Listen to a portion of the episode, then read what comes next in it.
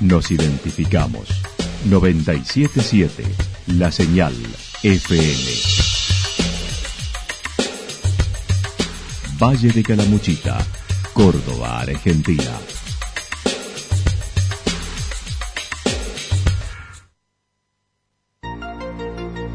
El más completo resumen de las noticias de la región, encontralos todos los días a las 12 y 30, a las 16 y a las 22 horas. Panorama de noticias. Por la 977, la señal FM nos identifica también con las noticias.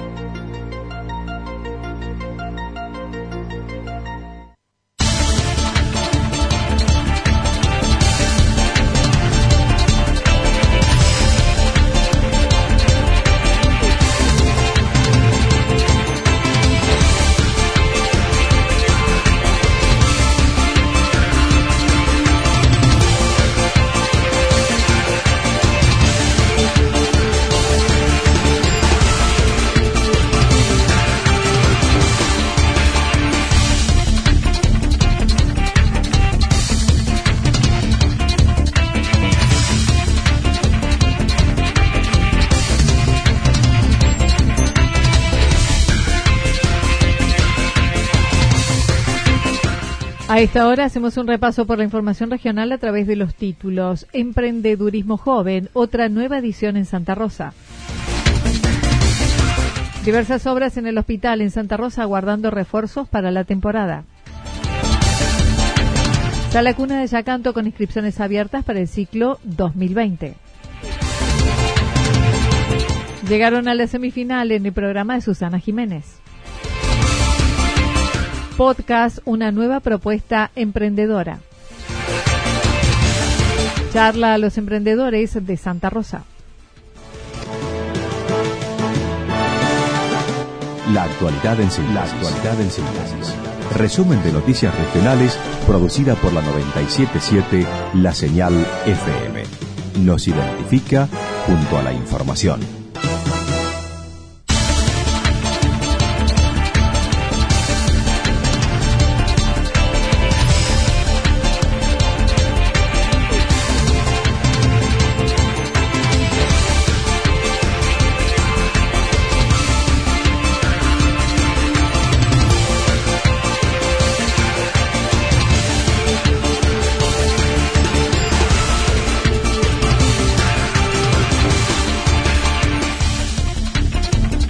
Emprendedurismo Joven, otra nueva edición en Santa Rosa. Hoy se llevó a cabo la decimonovena edición de Jóvenes Emprendedores, donde diseñan y desarrollan un proyecto de negocios involucrando a los alumnos de los quintos años. Los profesores Gabriela Garelli y Sergio Peralta, que se encuentran trabajando desde las primeras ediciones, comentaron. Anita, estamos en la versión número 19 de los microemprendimientos, donde alumnos de los quinto y sexto años de la escuela secundaria trabajan durante varios meses gestando una idea de negocio y desarrollando todas las condiciones para ponerlo en práctica. Incluye a todos los colegios secundarios de Santa Rosa, el IPEN 76, Gustavo Riemann de Villarrumipal y el anexo IPEA, IPET 422. En este momento tenemos del Instituto San Francisco de Asís, el San Juan Diego, tenemos el Dalmacio del Starfield con su anexo Amboy, se ha incorporado hace un par de años el IPET Gustavo Riemann de Villarrumipal y por primera vez contamos con la presencia del IPET 422, ex anexo IPEA. Los proyectos abordaron los más variados rubros, sobre todo este año incluyeron comida saludable, vegana y cuidado del medio ambiente. Sobre todo este año han incluido mucho lo que es la comida saludable, vegana, bueno, y, siempre pensando en proyectos que cuiden el, medio ambiente. Participan 56 ideas de negocio con unos 300 eh, alumnos involucrados, con unos 6 profesores que son los encargados de acompañar y evaluar los proyectos. Además, diversas instituciones entregarán menciones especiales como INTA, Fundación Tantal, Centro de Comercio, Municipalidad de Santa Rosa y Tecforo de los Ríos, entre otros.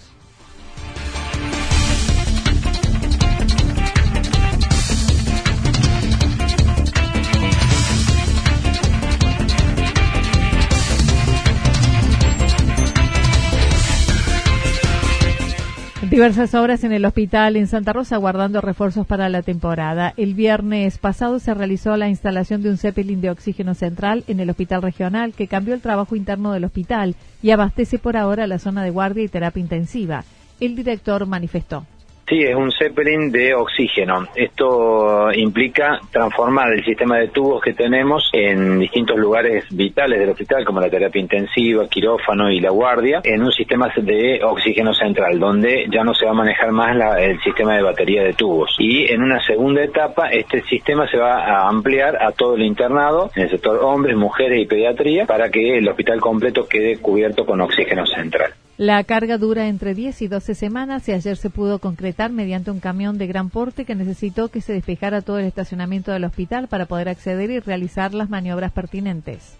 Este Zeppelin son 2.500 litros que equivalen más o menos a unos, unos 250 tubos de oxígeno. Nosotros tenemos un consumo entre 20 y 25 tubos de oxígeno en, la en los semanales en la época de mayor consumo, por ejemplo invierno, y eh, esto equivale eh, a unas entre 10 y 12 semanas de tubos de oxígeno de recarga, lo que para nosotros es una logística muy muy beneficiosa porque eh, con una carga que venga un camión y lo haga, elimina todo el trabajo de mucha gente del hospital que tiene que venir los sábados, los domingos, los feriados.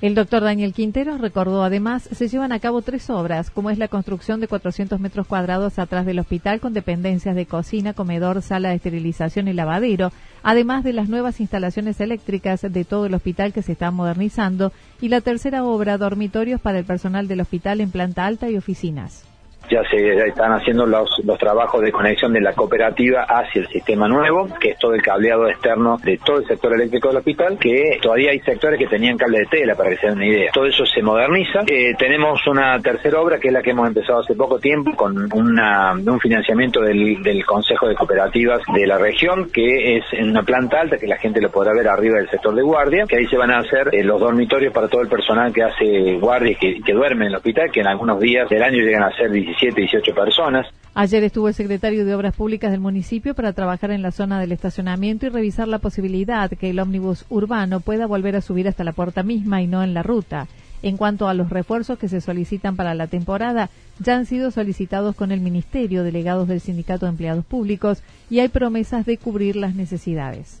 Lo hemos hablado esta semana. Esta semana estuve reunido con el secretario general del Sindicato de Empleados Públicos, eh, José Pien, y, su adjunto Sergio Castro. Nos reunimos en Santa Rosa en una reunión muy amable, muy cordial, donde acordamos que verdaderamente vamos a trabajar juntos para lograr mejorar la cantidad de recursos humanos del hospital y sus condiciones de trabajo. Nos preocupa tanto a ellos como a nosotros que, que esto sea así. Tenemos muchas enfermeras menos, tenemos muchos médicos menos que se han ido jubilando y no han sido repuestos. Finalmente, el domingo hubo accidentados graves, gente agredida con arma blanca, un baleado grave que aún está en terapia intensiva, entre otros. Tuvimos desde accidentados graves de la ruta, que hubo que derivarlo a Coro, un muchacho joven contra motivo de cráneo muy serio, tuvimos gente agredida por arma blanca, entiendo que en ocasión de un asalto domiciliario, eh, tuvimos un baleado grave que hubo que operarlo, ese muchacho todavía está en nuestra terapia intensiva peleando por su vida eh, y se lo ha reintervenido y bueno, una serie de cosas que eh, han requerido mucho trabajo, ese día se operó toda la noche porque este muchacho llegó a última hora de del día y se estuvo esperando toda la noche a él.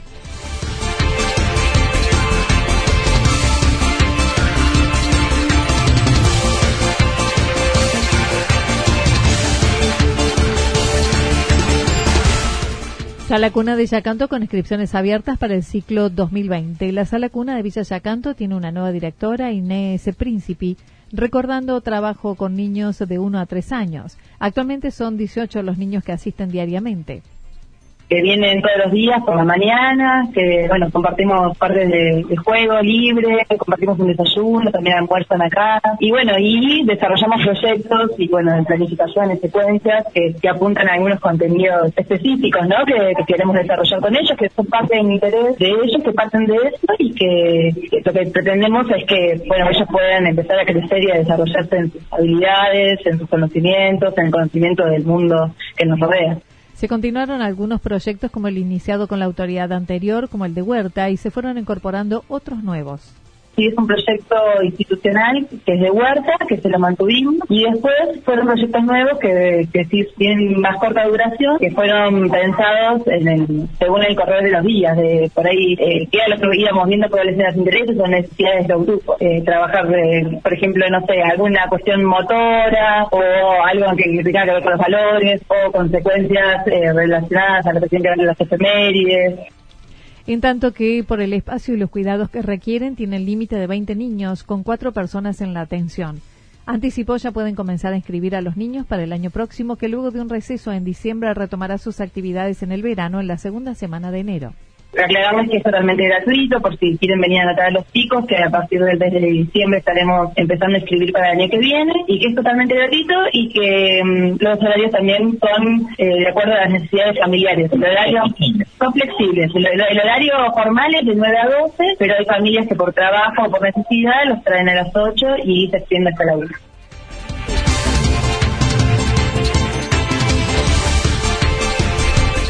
Llegaron a la semifinal en el programa de Susana Jiménez. Mario y Genaro Ramírez son integrantes de Senderos, el grupo folclórico de Luti. Compartieron su experiencia de haber participado en Telefe del programa de Susana Jiménez en el segmento de Pequeños Gigantes.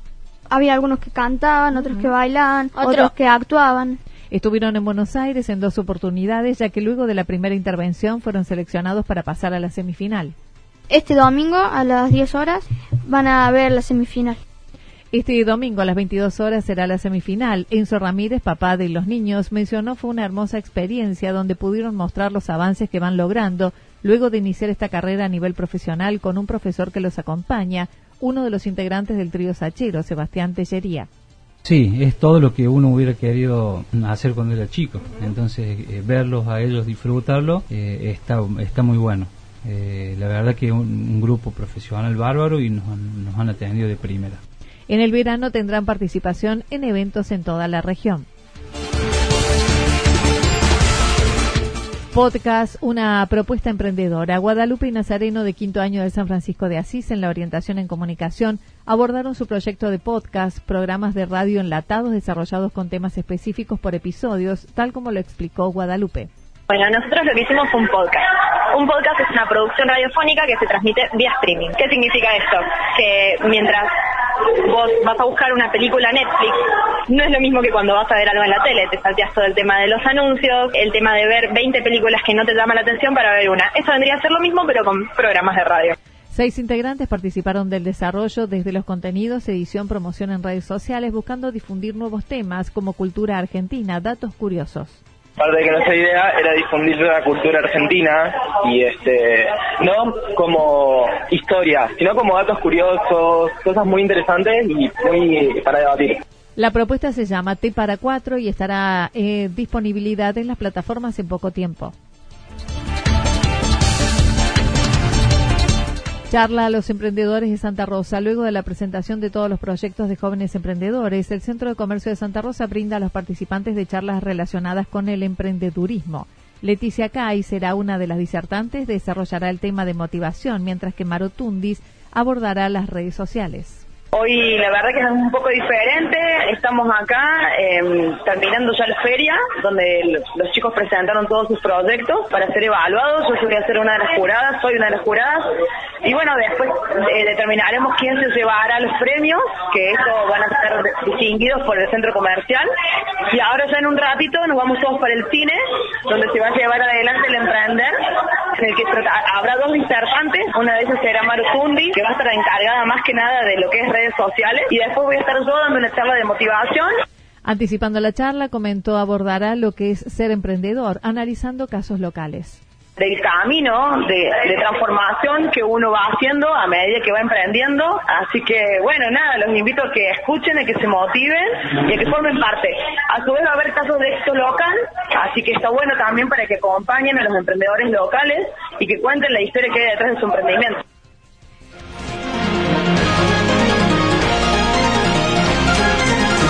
Toda la información regional actualizada día tras día.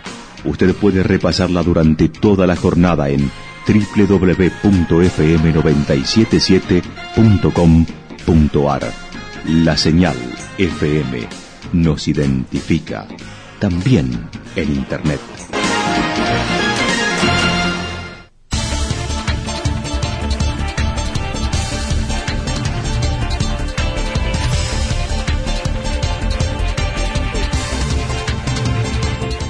El pronóstico para lo que resta de la jornada indica tormentas aisladas, probabilidad entre un 40 y un 70%, sobre todo hacia la noche. Las temperaturas máximas estarán entre los 30 y 32 grados.